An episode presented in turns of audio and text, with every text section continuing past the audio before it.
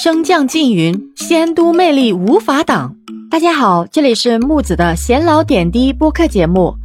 在二零二三年二月十四日，木子有幸被喜马拉雅邀请到了浙江缙云仙都景区，参与了二零二三年喜马拉雅创作者大会暨百名主播仙都寻仙之旅活动。那么这一次大会的举办地缙云县是一个美丽的山区县城，位于浙江省丽水市西南部。那么缙云县是一个具有深厚文化底蕴的地方，有着许多历史悠久的古迹和名胜。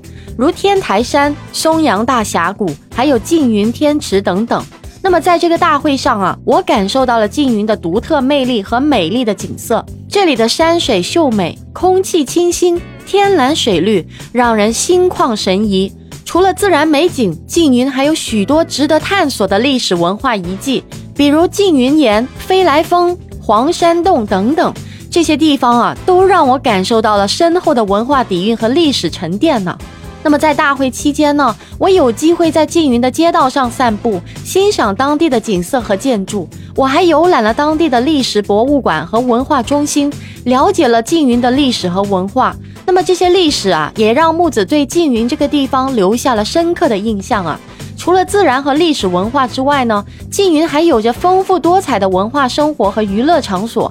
在大会期间呢，我参加了许多精彩纷呈的文化演出和艺术展览呢，还有各种有趣的娱乐活动，比如山间徒步、露营、野炊等等。这些活动都让我充分感受到了缙云的热情好客和充满活力的生活氛围呢。那么其次啊，我想说啊，缙云的人们非常友好好客。在大会期间呢，我结识了一些当地的居民和志愿者，他们非常乐于助人，为我们提供了很多帮助和支持呢。他们还向我们介绍了缙云的文化和传统，让我们更好的了解这个地方。这种友好和热情的氛围，让我觉得非常的舒适和温馨啊。总的来说呢，参加在缙云举办的二零二三年喜马拉雅创作者大会，让我对这个地方有了更深刻的认识和体验呢。这个地方不仅仅是一个美丽的旅游景点，更是一个充满机遇和潜力的地方啊！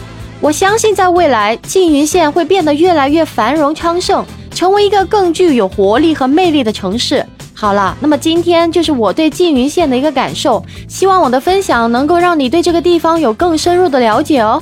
喜欢木子的话，记得点点关注。木子每天晚上的七点到十二点都会在直播间跟大家不见不散哦。感谢您的收听，下期节目再见。